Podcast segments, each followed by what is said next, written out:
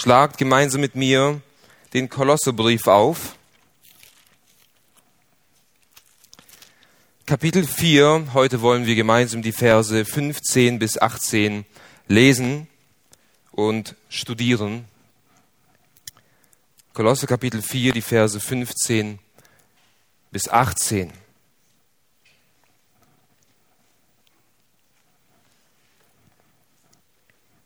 Hier sind die abschließenden Grüße von Paulus an die Gemeinde.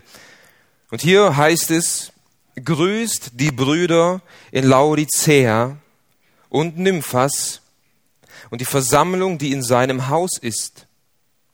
Und wenn der Brief, also der Kolosserbrief, bei euch gelesen ist, so macht, dass er auch in der Versammlung der Laodicea gelesen werde und dass auch ihr den aus Laodicea lest und sagt Archippus, sieh auf den Dienst, den du im Herrn empfangen hast, dass du ihn erfüllst.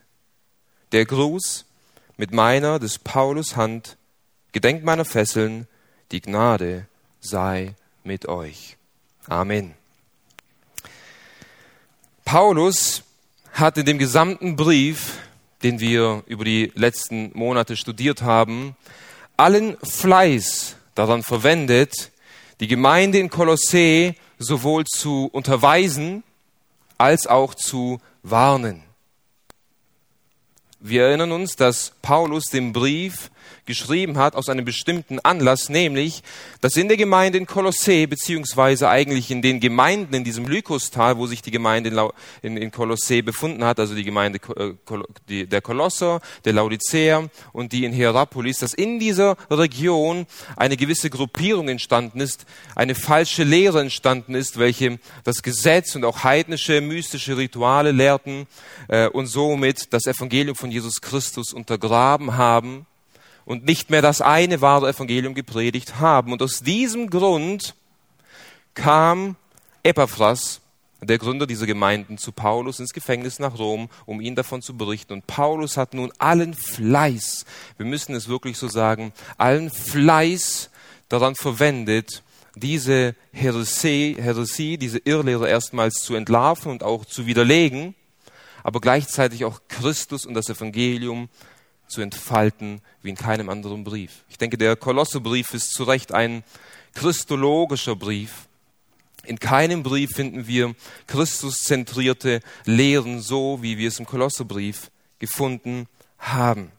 In Kapitel 1 war Jesus Christus das Bild des unsichtbaren Gottes sozusagen, die Hauptüberschrift, wo Paulus aufgezeigt hat, Jesus Christus ist der Schöpfer und Erhalter des ganzen Universums und er ist auch das Haupt der Gemeinde.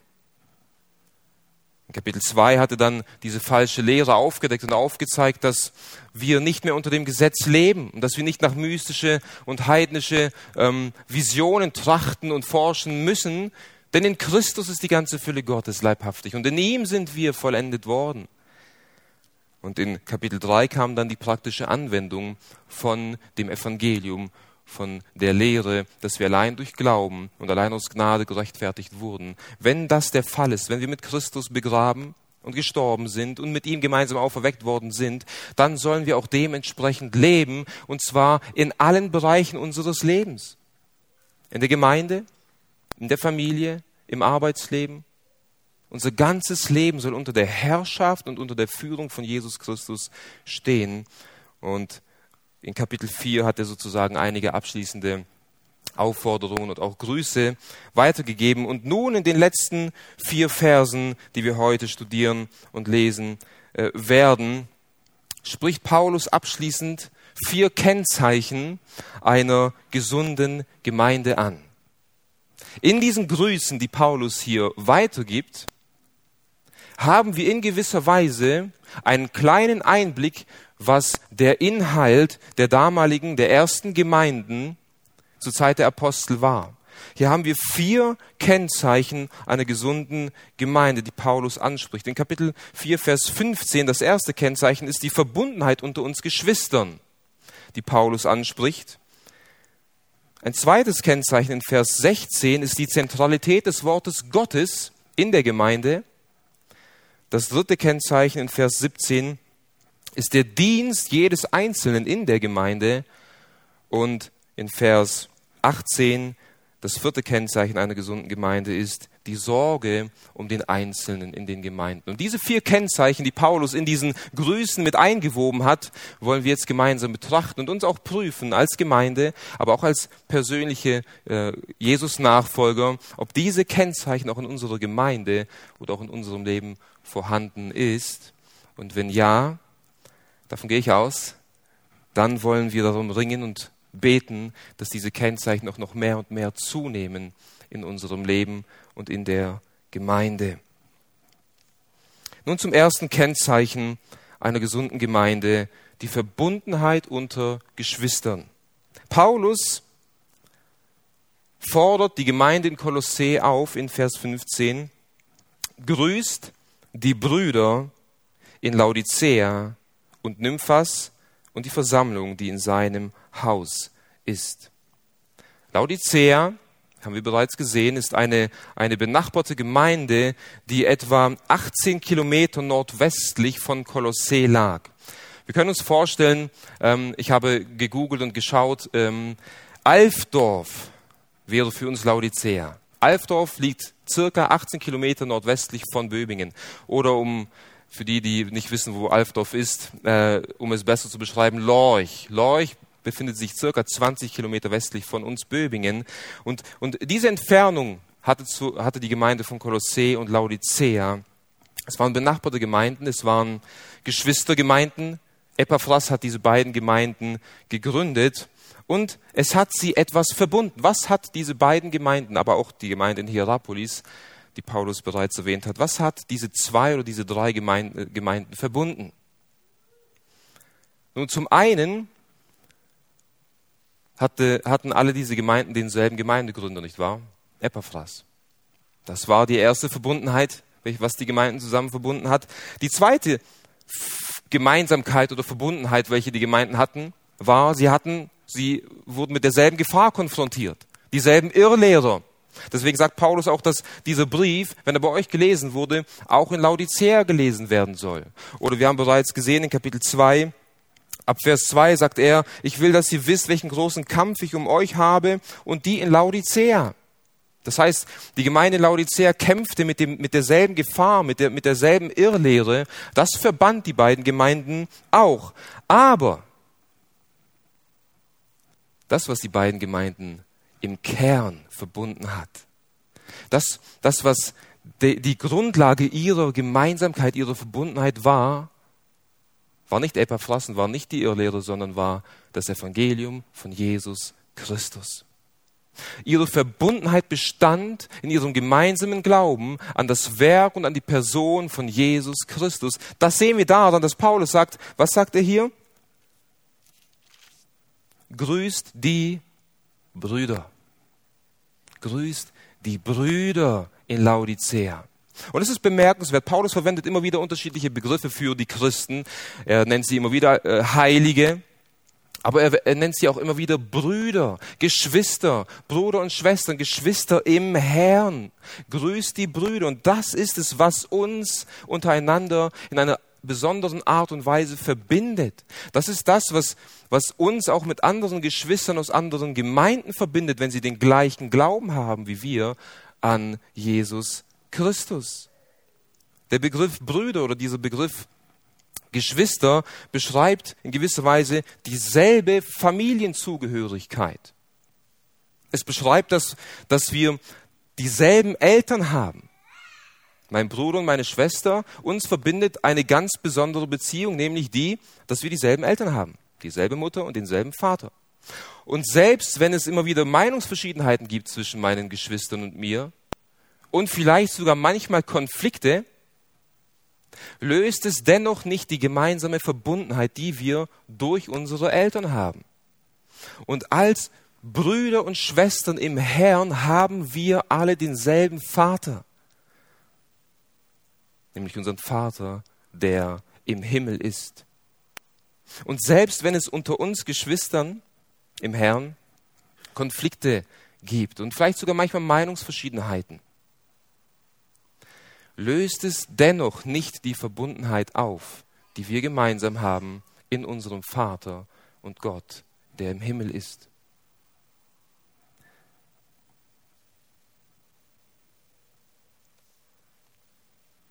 Wisst ihr, wir wurden als Individuen, du und ich, in die Familie Gottes hinein versetzt. Die Bibel verwendet diesen Begriff oder es, wir, wir, wir verstehen darunter auch die Adoption.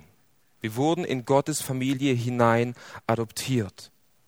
Nun, wie, wie genau geschah das oder wie sieht es aus? Ich denke, zur damaligen Zeit im antiken Griechenland, aber auch in unseren Tagen, ist der Gedanke, äh, ein fremdes Kind in die Familie hinein zu adoptieren, kein fremder Gedanke. Zur damaligen Zeit gab es das schon, auch in unseren Tagen gibt es solche Fälle, wo, wo, wo, wo ein, eine Frau und ein Mann, wo, wo Eltern Kinder in ihre Familie hinein adoptieren. Und diese Eltern, diese Personen, äh, geben Unmengen an Geld aus, um sein Kind zu adoptieren. Sie verwenden Unmengen an Zeit mit Gesprächen, äh, mit dem Staat. Sie müssen viele, viele Auflagen erfüllen, viele, viele, viele, viele ähm, Papiere ausfüllen, um so ein Kind in die Familie hinein zu adoptieren. Viel, viel Aufwand steckt dahinter. Und oftmals sind es Waisenkinder, die auf der Straße leben. Oftmals sind es Kinder aus sozial schwachen Familien.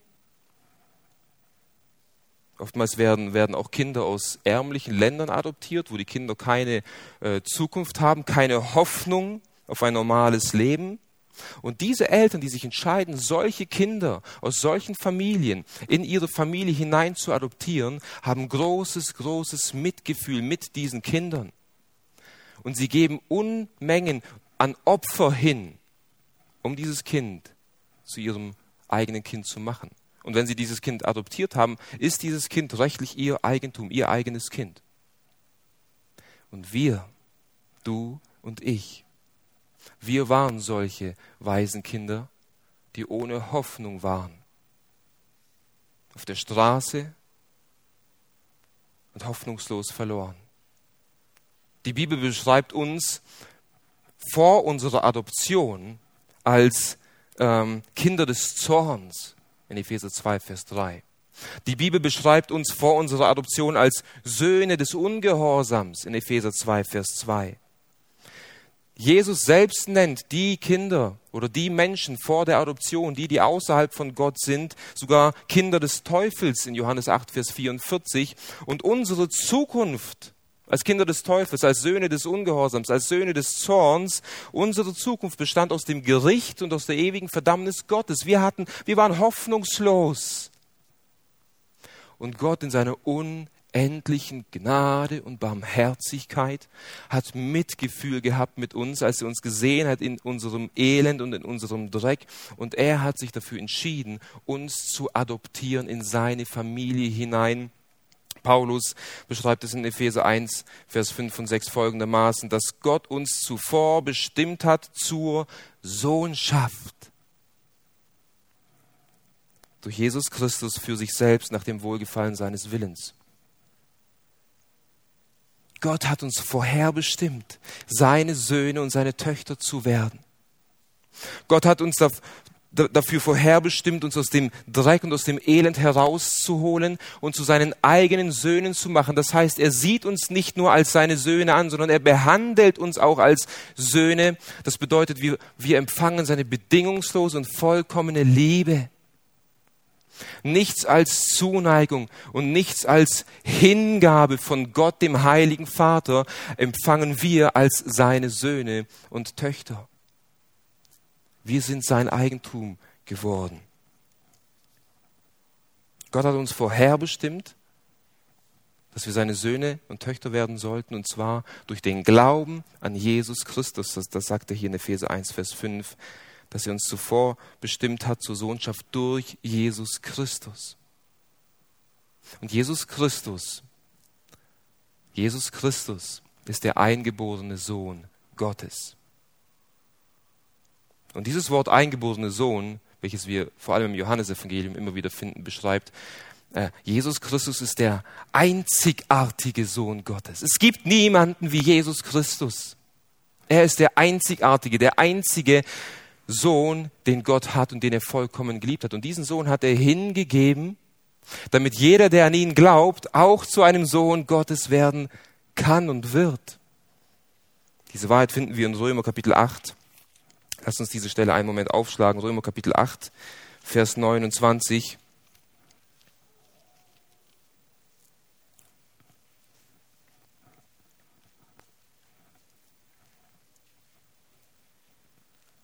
Dort schreibt Paulus, denn welche er, also Gott, zuvor erkannt hat, die hat er auch zuvor bestimmt, dem Bild seines Sohnes gleichförmig zu sein, damit er der Erstgeborene sei unter vielen Brüdern. Schaut, wenn wir jetzt an Jesus Christus glauben, dann werden wir zu seinen Brüdern und somit automatisch zu Söhnen Gottes. Und Gott sieht uns wie seinen eigenen Sohn. Gott behandelt uns wie seinen eigenen Sohn. Nichtsdestotrotz, liebe Geschwister, müssen wir dies beachten, dass wir nicht vollkommen gleich sind wie Jesus. Dass wir nicht vollkommen eins wie Jesus Christus betrachtet werden. Denn Jesus Christus hat eine, eine besondere Stelle. Er ist der einzigartige, der einzig geborene Sohn Gottes. Wir wurden in die Familie hinein adoptiert und werden jetzt Söhne und Töchter Gottes genannt. An einer Stelle im Johannesevangelium äh, in Kapitel 20, Vers 17 sagt Jesus, ähm, lass uns diese Stelle für einen Moment aufschlagen, Johannes Kapitel 20, Vers 17. Dort kommt Maria und sieht Jesus nach seiner Auferstehung und will ihn anfassen. Dann sagt Jesus zu ihr, rühre mich nicht an, denn ich bin noch nicht aufgefahren zu meinem Vater. Geh aber hin zu meinen Brüdern und sprich zu ihnen, ich fahre auf zu meinem Vater und zu eurem Vater und zu meinem Gott und zu eurem Gott. Und hier müssen wir darauf achten, wenn Jesus Christus und du und ich vor Gott jetzt dieselbe einzigartige Stellung hätten, da würde Jesus sagen, ich fahre auf zu, zu, meinem und zu eurem Vater oder zu unserem Vater und zu unserem Gott. Aber Jesus will explizit deutlich machen und sagt, ich fahre auf zu meinem Vater, denn ich bin der einzig geborene Sohn, aber auch zu eurem Vater, der jetzt auch euer Vater geworden ist und ihr seid meine Brüder geworden. Und das ist eine herrliche und äußerst, äußerst bewegende Wahrheit, die wir verstehen müssen. Seht ihr, Gott rettet uns nicht nur. Gott vergibt uns nicht nur unsere Sünden. Gott schenkt uns nicht nur Frieden mit sich selbst. Gott schenkt uns nicht nur ewiges Leben, sondern er gibt uns weitaus mehr. Er versetzt uns in eine Stellung, die weitaus höher ist als die Stellung, die die Engel haben. Wir werden eine weitaus höhere Stellung im Himmel haben, wie die Engel haben. Und wir haben jetzt schon eine weitaus höhere Stellung auf dieser Erde als Menschen, wie die Engel haben, weil wir zu Söhnen und zu Töchtern Gottes gemacht wurden. Und das ist, was uns verbindet. Das ist, was die Gemeinde in Kolossee mit der Gemeinde in Laodicea in erster Linie verbunden hat. Grüßt die Brüder. Grüßt diejenigen, die mit euch verbunden sind in Jesus Christus, dem erstgeborenen Bruder, durch den wir zu Brüdern wurden.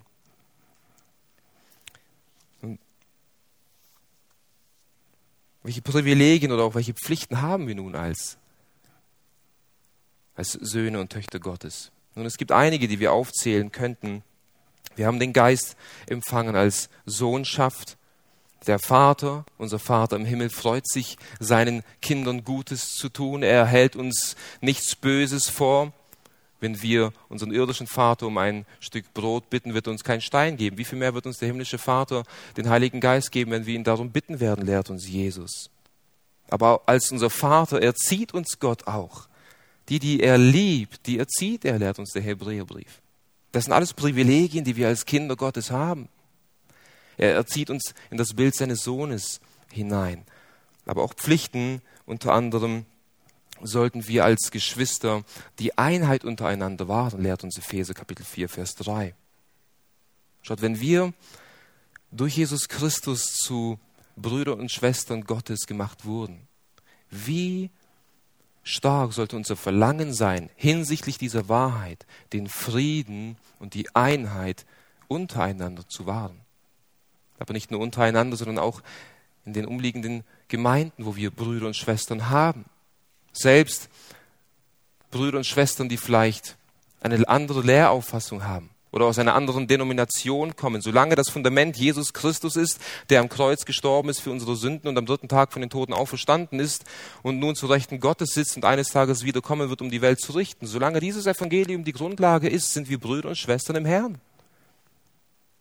Und wir sollten einander so begegnen, in Liebe und in Frieden. Und das ist sozusagen das erste Kennzeichen einer gesunden Gemeinde, die Verbundenheit, die gemeinsame Verbundenheit als Geschwister und als unseren gemeinsamen Vater im Himmel. Und sie trafen sich bei Nymphas in seinem Haus, heißt es hier. Grüßt die Brüder Laodicea und Nymphas und die Versammlung, die in seinem Haus ist. Dort hatten, haben sich die Gläubigen getroffen. Und was war die Praxis? Was war das Zentrum bei ihrer Zusammenkunft? Wenn sie sich als Brüder getroffen haben? Vers 16 gibt uns die Antwort. Das Wort Gottes wurde gelesen. Das Wort Gottes war das Zentrum ihrer Zusammenkunft und das ist das zweite Kennzeichen einer gesunden Gemeinde, die Zentralität des Wortes Gottes. Vers 16 äh, fordert Paulus die Christen in Kolossee auf und sagt, und wenn der Brief bei euch gelesen ist, so macht, dass er auch in der Versammlung der Laodicea gelesen wurde und dass auch ihr den aus Laodicea lest. Dreimal das Wort lesen. Und zwar diesen Brief. Und zwar das Wort Gottes. Wenn ihr euch versammelt, wenn ihr zusammenkommt als Leib Christi, als Brüder, dann soll das im Zentrum stehen, das Wort Gottes. Liebe Geschwister, das Wort Gottes war schon immer das Zentrum vom Volk Gottes. Schon immer. Im Alten Testament, es zieht sich vom Alten Testament durch bis ins Neue Testament, von 1. Mose 1 bis Offenbarung 20. Das Wort Gottes ist schon immer das Zentrum des Volkes Gottes gewesen. Das öffentliche Vorlesen aus dem Wort Gottes hat ihren Ursprung im Alten Testament. Als wir durch den ersten Timotheusbrief gegangen sind und diesen studiert haben, haben wir diesen Bereich schon mal betrachtet. Aber ich möchte mit euch dennoch eine Stelle aus dem fünften Buch Mose betrachten, ähm, wo uns diese Wahrheit deutlich gemacht wird. Fünfte Buch Mose, Kapitel 31.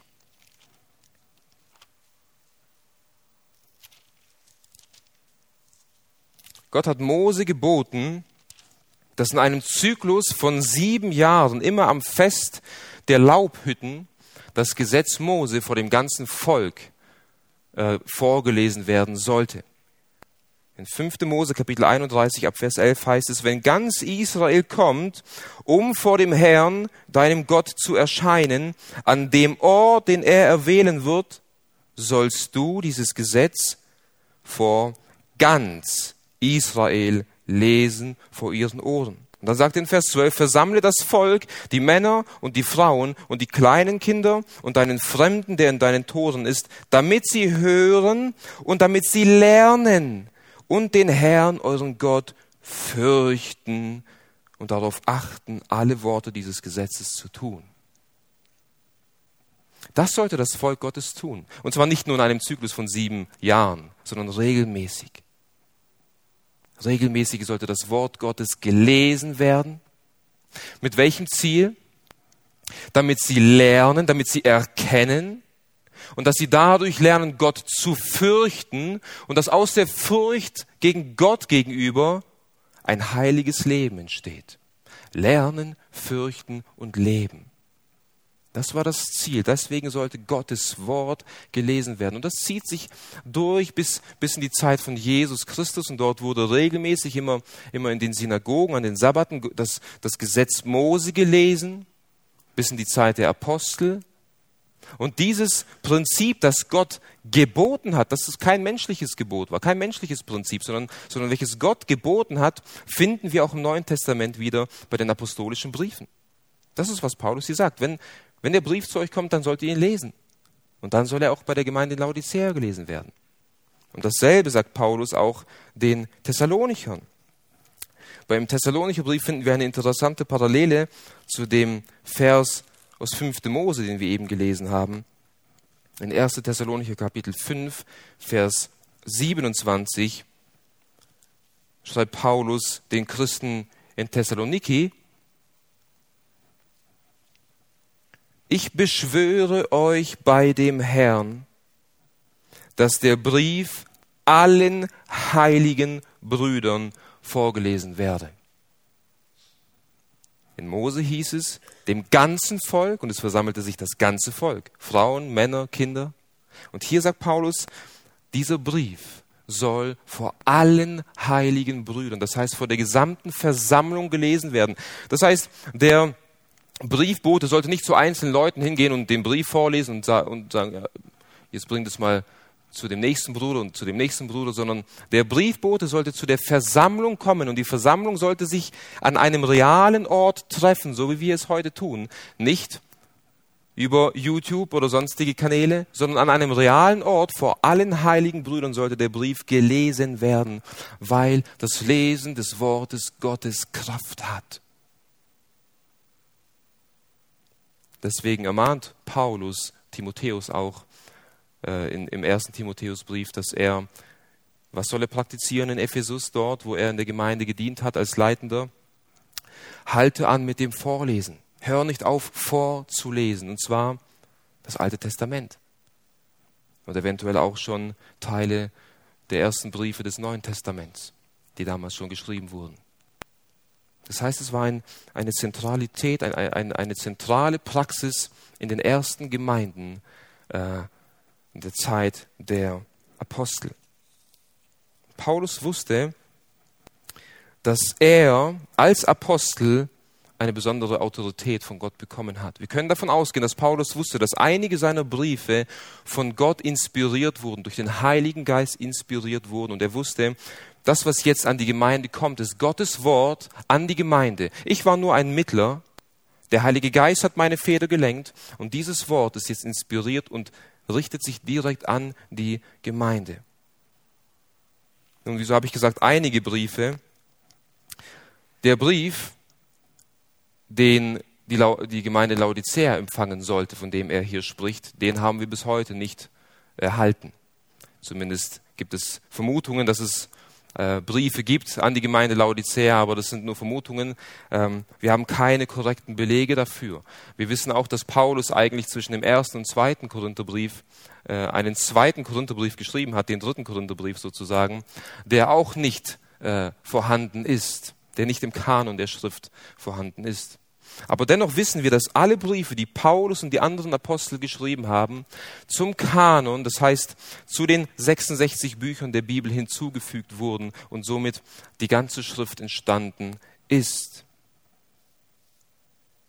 Hier stellt sich eine Frage, wie denn der Kanon der Schrift entstanden ist. Nun, das ist ein Thema für sich selbst, welches ein ganzes Wochenende und vielleicht sogar mehr in Anspruch nehmen könnte. Ich will auf einige Punkte ganz kurz eingehen. Wie ist denn dieser Kanon der Schrift entstanden? Vor allem der Kanon des Neuen Testaments. Denn zur Zeit der Apostel, als Paulus diese Briefe geschrieben hat, existierte äh, der Kanon des Alten Testaments bereits, wie wir sie heute auch in, diesen, in den 39 Büchern des Alten Testaments finden. So existierte dieses, der, dieser Kanon des Alten Testaments bereits bereits. Und die Juden zur damaligen Zeit verwendeten drei Prinzipien, sie wendeten drei Prinzipien an, um herauszufinden, welche Schrift von Gott offenbart und inspiriert wurde und welche nicht. Und diese drei Prinzipien wendete dann auch die Kirchen in der, in der Kirchengeschichte an, um auch den Kanon des Neuen Testaments zusammenzustellen um herauszufinden, welche Schriften denn von Gott inspiriert und irrtumlos und irrtumslos und vollkommen wahr waren und welche nicht. Und diese drei Prinzipien formuliert John MacArthur folgendermaßen in seiner systematischen Theologie. Das erste Prinzip ist, es muss eine apostolische oder prophetische Verfasserschaft, die göttlich inspiriert war, gewesen sein. Es muss eine apostolische oder auch eine prophetische Verfasserschaft gewesen sein. Das heißt, die Juden damals, aber auch die Kirche damals musste sicherstellen, dass diese Schrift, die wir in den Kanon der Schrift in die Bibel hineinnehmen, ein von Gott bestätigter Prophet oder auch Apostel gewesen sein musste. Und Gott hat sowohl die Propheten im Alten Testament als auch die Apostel im Neuen Testament durch Zeichen, durch mächtige Zeichen und Wunder bestätigt, dass sie seine Diener waren, dass sie im Namen Gottes gesprochen haben. Im Neuen Testament haben wir auch einige Schriften, die nicht von den Aposteln kamen, aber von engen äh, Zeitzeugen, die, die mit Jesus gelebt haben. Unter diesen Leuten war zum Beispiel äh, Markus, der das Markus-Evangelium geschrieben hat, oder auch äh, Jakobus oder Judas. Das ist also das erste Kriterium. Es muss ein Prophet oder ein Apostel gewesen sein, der anerkannt war. Als zweites mussten diese Schriften lehrhafte Übereinstimmungen mit der bereits existierenden Heiligen Schrift haben. Das heißt, wenn, wenn ein, ein Brief gelesen wurde und gemerkt wurde, dass, dass in dem Brief von Paulus angenommen irgendetwas nicht lehrhaft übereingestimmt hat mit dem Brief Jesaja, mit dem, mit dem Propheten Jesaja, dann wurde dieser Brief nicht in den Kanon mit eingenommen. Das ist jetzt nur ein, ein Beispiel von mir. Also es mussten lehrhafte Übereinstimmungen sein. Es mussten auch Bezüge ins Alte Testament gemacht werden ähm, in diesen Schriften, um zu akzeptieren, dass es ein von Gott äh, inspiriertes und irrtumsloses Schriftstück war. Und drittens musste es eine universale Akzeptanz durch das Volk Gottes haben. Das heißt, die Juden damals mussten als gesamtes Volk oder als gesamte Führerschaft komplett übereinstimmen und sagen, diese Schrift von Mose, von Jesaja, von Jeremia, von Hesekiel, von Hosea, diese Schrift, wir sehen es als gesamte Gemeinde an, wir erkennen es als von Gott inspiriert an. Und genauso auch im Neuen Testament, die ersten Gemeinden, die Konzilien, die sich zusammengesetzt haben und diese Kriterien abgearbeitet haben, sie mussten sich vollkommen einig sein, dass diese Schrift, der Brief an die Kolosser, von Gott inspiriert und irrtumslos ist. Und somit wurde diese, dieses Schriftstück in den Kanon der Schrift hineingenommen. Und wisst ihr, was interessant ist? In allen 66 kanonischen Büchern, das heißt die Bücher aus dem Alten als auch die Bücher aus dem Neuen Testament, finden wir eine überwältigende Einheit. Eine nicht von Menschenhand gemachte Verbundenheit zu allen Briefen, zu allen Büchern der Bibel. Es gibt nirgendwo Widersprüche. Äh, es musste der Heilige Geist sein, der dieses Buch, ein Buch aus 66 Büchern zusammengestellt hat, um so eine Einheit zu bilden. Obwohl die 66 Bücher in einem Zeitraum von über 150, 1500 Jahren geschrieben wurde und die Verfasser sich gar nicht kennen konnten, zum größten Teil, finden wir eine überwältigende Einheit in allen Schriften gemeinsam. Und wisst ihr, die Schriften selbst, wenn wir sie lesen, bezeugen, die Schrift selbst bezeugt, dass sie von Gott inspiriert wurde. Wieso? Weil sie erstens Wahrheit vermittelt. Jedes Buch, jeden Brief, den wir lesen, vermittelt Wahrheit. Zugleich überführt uns die Schrift von Sünde. Und das kann kein menschliches Werk tun. Die Schrift heiligt uns, verändert uns. Und all das sind die, die Selbstautorität der Schrift sozusagen. Die Schrift genügt sich selbst und bezeugt sich selbst, dass sie von Gott inspiriert und äh, gehaucht wurde, wie Paulus es in 2 Timotheus 3, Vers 16 sagt. Alle Schrift ist von Gott eingegeben, von Gott gehaucht, nützlich zur Überführung, zur Zurechtweisung, zur Erziehung in der Gerechtigkeit, damit der Mensch Gottes vollkommen zugerüstet werde, zu jedem guten Werk bereit. Das kann nur ein göttlich inspiriertes Wort Gottes sein. Und wie schon zu Beginn gesagt, es reicht nicht aus, hier ausführlich darauf einzugehen, aber ich hoffe, dass ihr für einen, einen, einen kurzen Einblick bekommen habt, wie der Kanon der Schrift entstanden ist. Und Paulus wusste, dass er von Gott als Werkzeug gebraucht wird, an dem Kanon der Schrift mitzuarbeiten, indem er diese, Schrift, diese Briefe verfasst. Und deswegen sagt er auch, lest den Brief bei euch und schickt ihn auch nach Laodicea, damit er dort gelesen wird. Und hier sehen wir auch, wie, wie die Schrift entstanden ist, wie die Schrift gesammelt wurde. Sie wurde abgeschrieben, sie wurde kopiert und an eine andere Gemeinde gebracht. Dort wurde sie wieder abgeschrieben wahrscheinlich und an eine andere Gemeinde gebracht. Und wir finden oder wir haben im Laufe der Kirchengeschichte unzählige Schriftstücke, Abschriften des Neuen Testaments mehr als von jedem anderen historischen Buch. Und das bezeugt uns auch. So hat der Heilige Geist äh, die Schrift auch in gewisser Weise bewahrt. Weil heute können wir ähm, diese Bibel vergleichen mit Schriftstücken, zum Beispiel in Jesaja-Rollen, äh, die vor 2000 Jahren geschrieben wurden. Und es findet sich keine Abweichung. Es ist eins zu eins dieselbe Schrift. Und so sehen wir, wie Gott selbst der Verfasser dieser Schrift ist und wie Gott selbst die Schrift bewahrt hat, dass wir sie unverfälscht heute in den Händen halten können und wissen dürfen, dass dieses Wort wahr ist und inspiriert ist und dass dieses Wort das Zentrum deines und meines Lebens sein muss und das Zentrum des Gottesdienstes, so wie es damals auch der Fall war, als Paulus den, den Christen gesagt hat, lest diese Schrift bei euch, lest diese Schrift bei euch.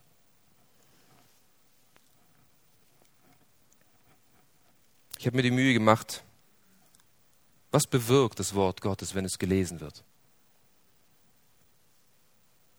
Abgesehen davon, dass Gott zu uns geredet hat durch sein Wort und dass er es geboten hat, dass wir es lesen sollen, was bewirkt das Wort, wenn wir, wenn wir es lesen, wenn wir es hören? Wir werden jetzt die Schriftstellen nicht aufschlagen, ich werde sie nur nennen, weil uns die Zeit fehlt. Aber Gottes, durch Gottes Wort können wir Gott erkennen. Hebräer 1, Vers 2. Wisst ihr, wir können anhand der Schöpfung erkennen, dass es einen Schöpfer geben muss. Aber anhand der Schöpfung können wir Gott in seinem Wesen nicht ganz erkennen. Und anhand der Schöpfung können wir auch nicht erkennen, dass wir äh, Erlösung brauchen, beziehungsweise wie wir erlöst werden können. Und dazu musste Gott sich uns offenbaren in seinem Wort. Allein in dem Wort von Gott erkennen wir, dass Gott heilig ist. Erkennen wir, dass wir Sünder sind und erkennen auch, wie wir Rettung erfahren können. Das ist das Erste. Als zweites, durch Gottes Wort werden wir in gewisser Weise gedemütigt und zerschlagen, laut Jeremia 23, Vers 29, wo es heißt, dass das Wort Gottes wie ein Hammer ist, das Felsen zerschmettert. Wenn wir das Wort lesen, wenn es in der, in der Gemeinde gelesen wird, wenn es bei dir zu Hause gelesen wird, dann gebraucht Gott, der Heilige Geist, sein Wort oftmals so wie ein Hammer, der unsere harten Herzen zerschmettert. und um uns zu demütigen, um uns zu zeigen, dass wir ihn brauchen. Aber laut Römer 1, Vers 16 ist Gottes Wort auch Gottes Mittel, um zu retten. Das Evangelium ist Gottes Kraft zu retten. Das heißt, wir müssen Gottes Wort lesen. Es muss das Zentrum in unseren Gottesdiensten sein. Es muss das Zentrum in deinem Leben sein, damit wir äh, Heilung, Rettung erfahren können.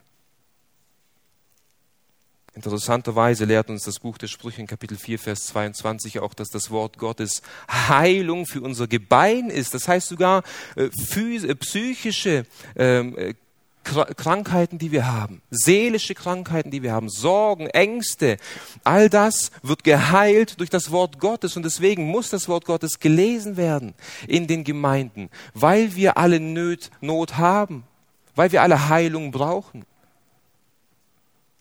Das Wort Gottes bewahrt uns vor Sünde laut Psalm 119, Vers 9. Das Wort Gottes leuchtet uns den Weg, Psalm 119, Vers 105.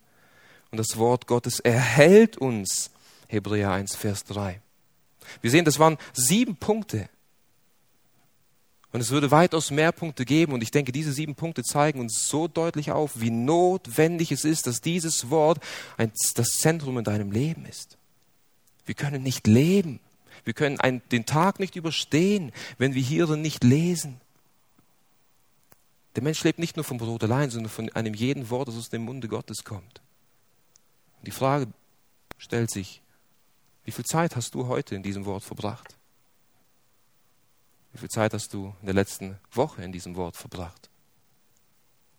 Wie viel Zeit widmen wir als Gemeinde in den Gottesdiensten diesem Wort?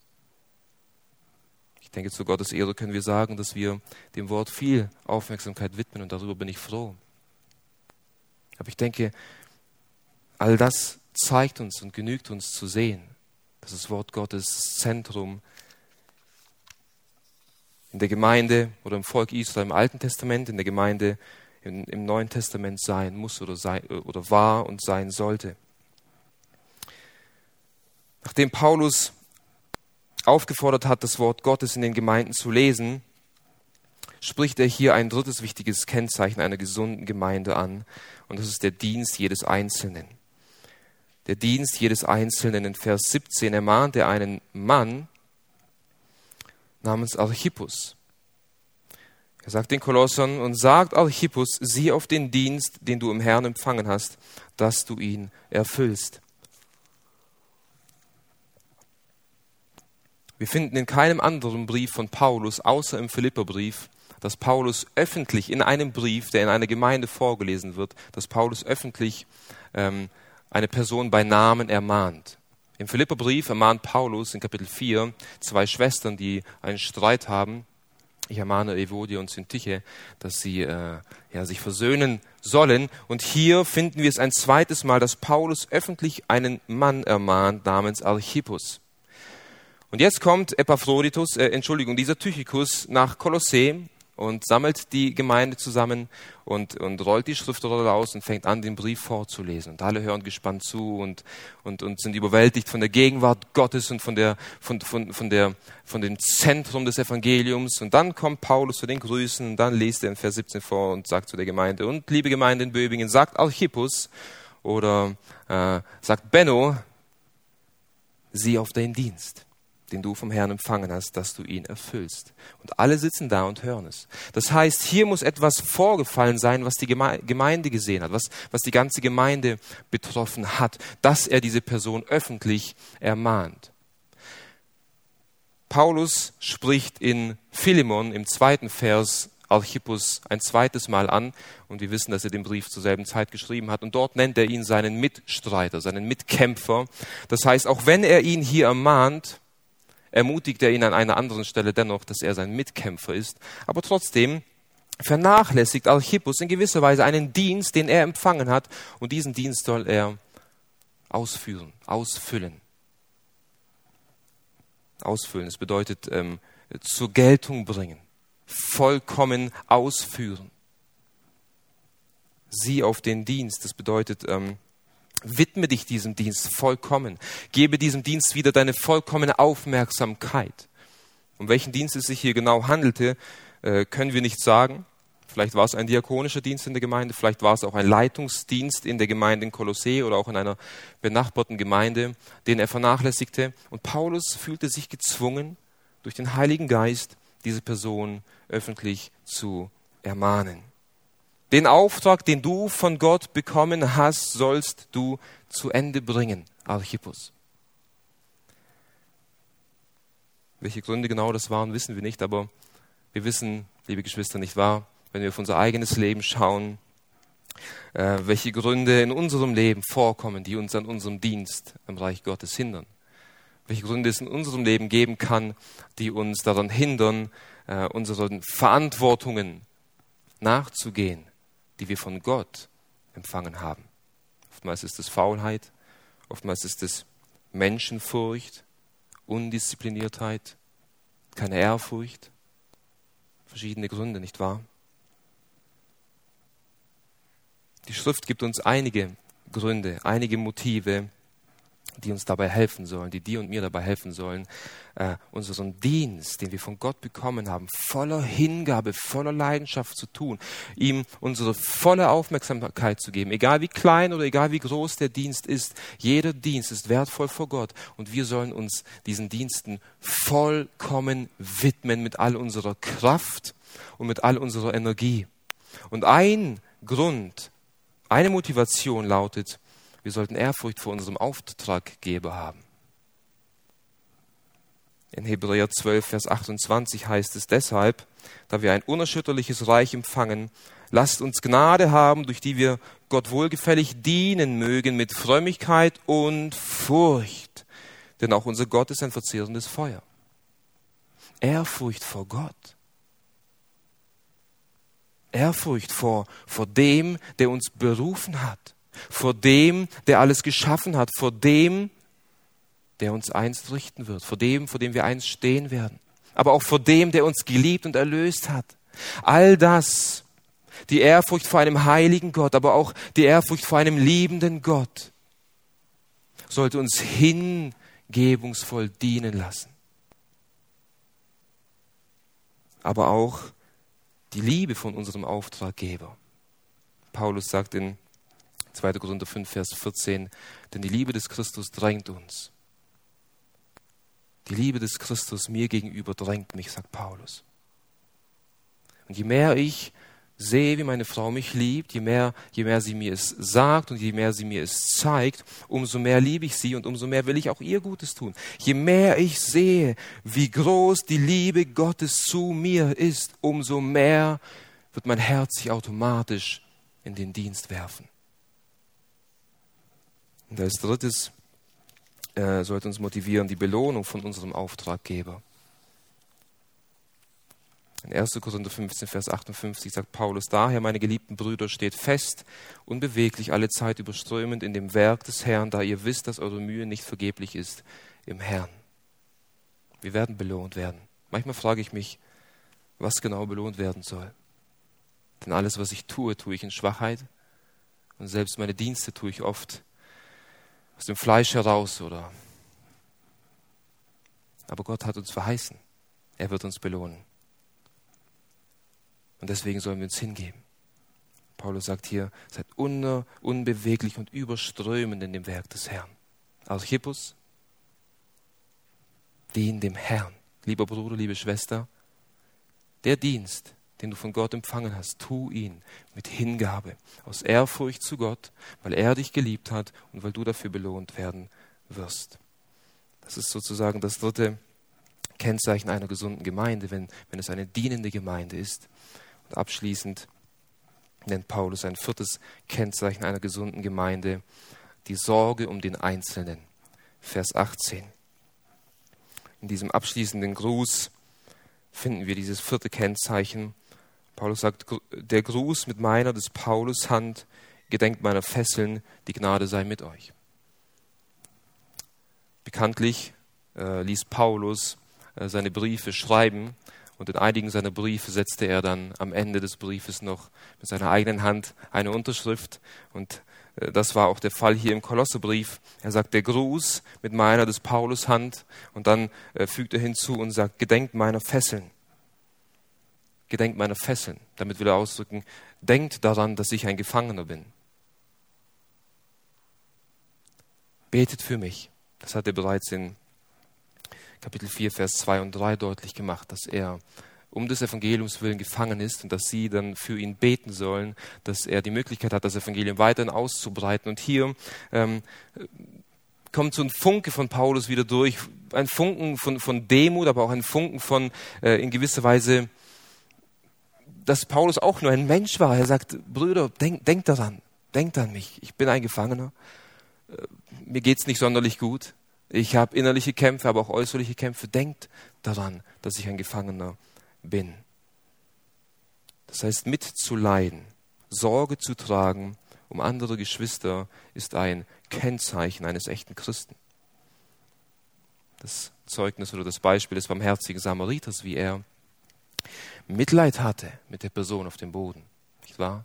Und als Christen sollten wir Mitleid mit, mit leidenden Geschwistern haben seien es Geschwister aus unseren Reihen oder auch Geschwister, äh, die wir vielleicht gar nicht persönlich kennen, aber die um des Evangeliums willen leiden.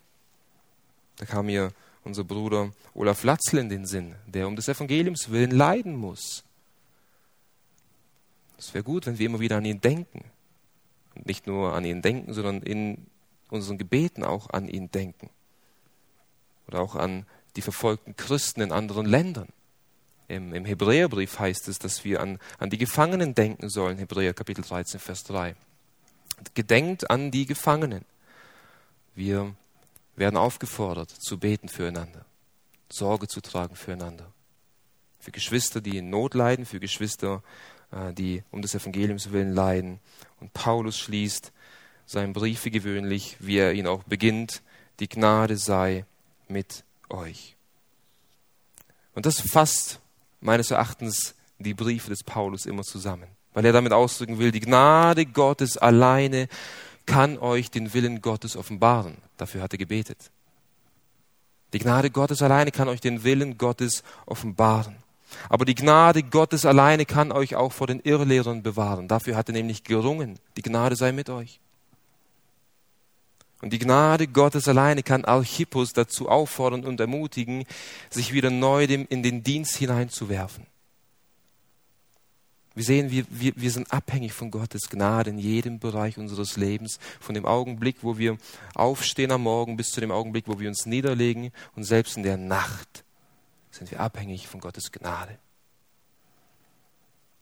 Und ich hoffe sehr, und davon bin ich überzeugt, dass, dieses, dass dieser Brief, den Paulus an die Kolosse geschrieben hat, den wir in den letzten Monaten studiert haben, auch für uns ein Segen war, auch uns die Größe des Evangeliums neu aufgezeigt hat und auch in unserem Leben Veränderung bewirkt hat, auch in unserem Leben Christusähnlichkeit bewirkt hat, Befreiung von falschen äh, Sichtweisen, vielleicht sogar von Gesetzen, die wir uns selbst aufgezwungen haben und äh, eine, eine größere und herrlichere Sicht von unserem großen Gott und Retter Jesus Christus, der unseren Schuldbrief ans Kreuz genagelt hat, indem er sich selbst ans Kreuz schlagen ließ, der für deine und meine Sünde am Kreuz gestorben ist, damit wir versöhnt werden können mit Gott, der begraben wurde und auferweckt wurde.